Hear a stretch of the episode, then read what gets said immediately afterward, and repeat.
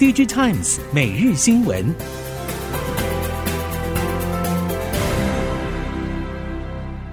听众朋友您好，欢迎收听 DigiTimes 每日新闻，我是袁长杰，现在为您提供今天科技产业的新闻重点。首先带您看到，中国近日传出公部门强制要求公务员不可在工作场域使用 iPhone 的消息。甚至连 AirPods 以及 Apple Watch 等产品也不可使用，而且实施禁令的范围据传也在扩大中，从中央机关扩大到各地方政府以及国有企业等。禁令实施范围及落实力度会有多大，目前还难以评估。但可以确定的是，中国从上而下压制苹果产品的风向，对于 iPhone 在中国市场销售恐怕会带来负面冲击。台系 IC 设计业者如联发科，则有望成为意外受惠者。遭美方封锁两年之后，华为以 Mate 60 Pro 展开逆袭。台湾半导体业者认为，华为新机面世所带来的冲击甚广，后续效应包括苹果受波及、设备取得、以小晶片先进封装绕过 EUV 先进制程红线求生。虽然中国先进封装接近二点五 D 技术，但比起日月光、Amkor 还是有一大段差距，更远不及三星、台积电以及英特尔。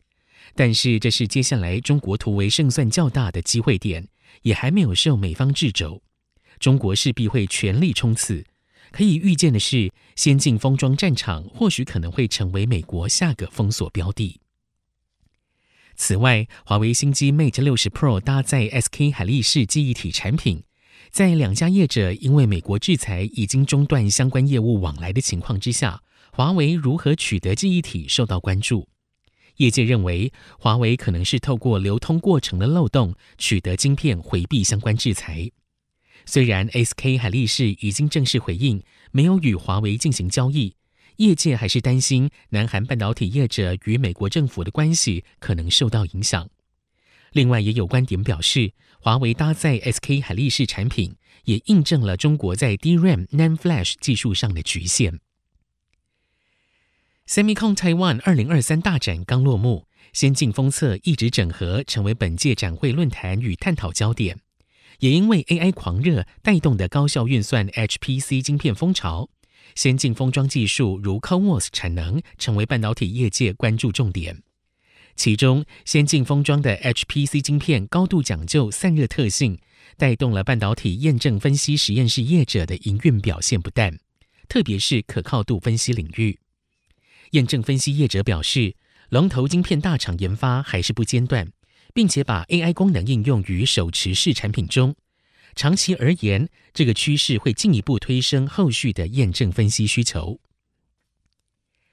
伺服器供应链表示，搭载 NVIDIA 的 H100 AI 伺服器将陆续于第三季开始出货。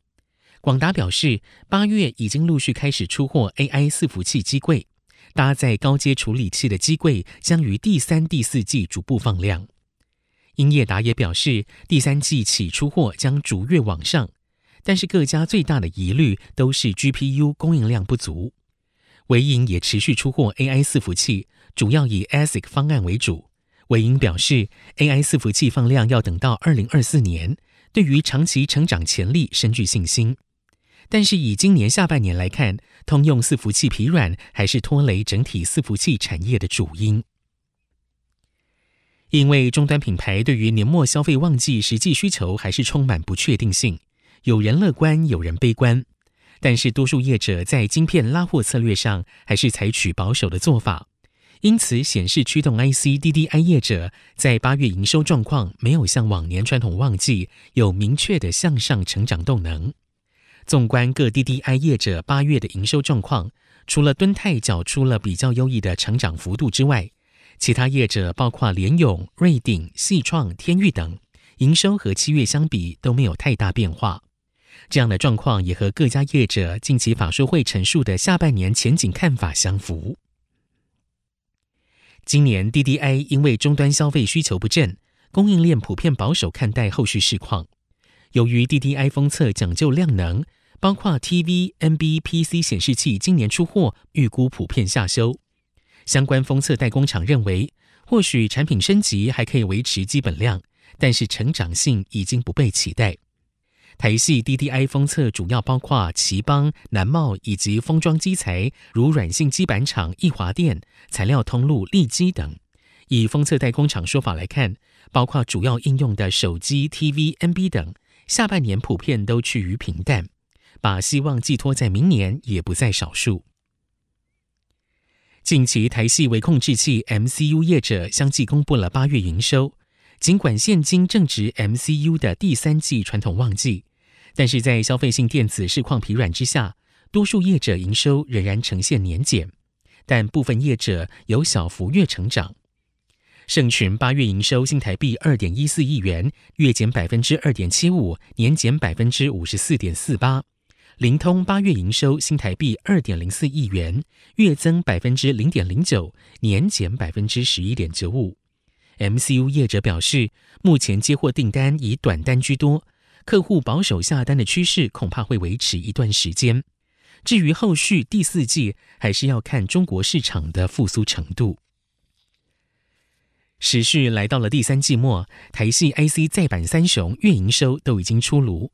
虽然第三季营运状况没有像过去两三年开出了双增的局面，但是三家公司与七月相比，都呈现了月增状态。也看好下半年，随着新品出货，可以稳定的向上成长。在 ABF 载板方面，工研院产科所分析师张渊松提到，为了满足高阶运算需求，小晶片一直整合封装技术是未来趋势。这个趋势会带动 ABF 载板的层数、面积、线路密度，拉高制造门槛。ABF 载板到二零二四、二零二五年将逆转为供不应求。供给缺口将达百分之五到八。NAND Flash 报价调涨来势汹汹，原本业界对 NAND 涨价半信半疑，但是供应链表示，龙头厂三星电子在下半年减产策略更为积极，近日减产幅度已经达到四成，年底扩大减产规模上看到五成。虽然三星没有正式回应，但是第四季 Wafer 释出量确实已经大幅减少，引发市场大举追货。业界预估，依照近期市场氛围，年底前涨势调升到二点零美元指日可待。但是即使报价拉到了二点零美元，以现阶段价动成本降低，预估原厂还是无法获利。中国整体汽车市场持续调整与清库存当中。台系相关供应链业者维持审慎乐观态度。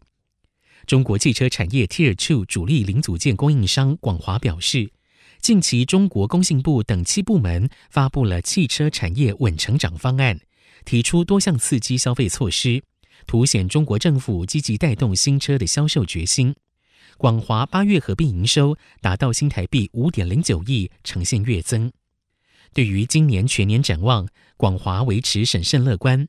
预估下半年新车销售旺季提振，带动品牌车厂于暑休淡季之后的库存回补力道，有机会在下半年缴出优于上半年的成绩。德国汽车大厂 BMW 宣布，为了加速自动驾驶技术研发，决定与 AWS 云端服务扩大合作。这一次策略合作，BMW 将运用 AWS 的云端储存技术。来处理、分类和储存自动驾驶汽车数据，可见 BMW 努力发展自动驾驶技术，以改良先进驾驶辅助系统。此外，BMW 在硬体方面也不落人后，宣布使用高通 Snapdragon Ride Vision 平台，这是一套专为车载系统设计的晶片，预计二零二五年导入 BMW 旗下先进驾驶辅助系统，大幅提升运算效能。以上，DigiTimes 每日新闻由 DigiTimes 电子时报提供，原长节编辑播报。谢谢收听。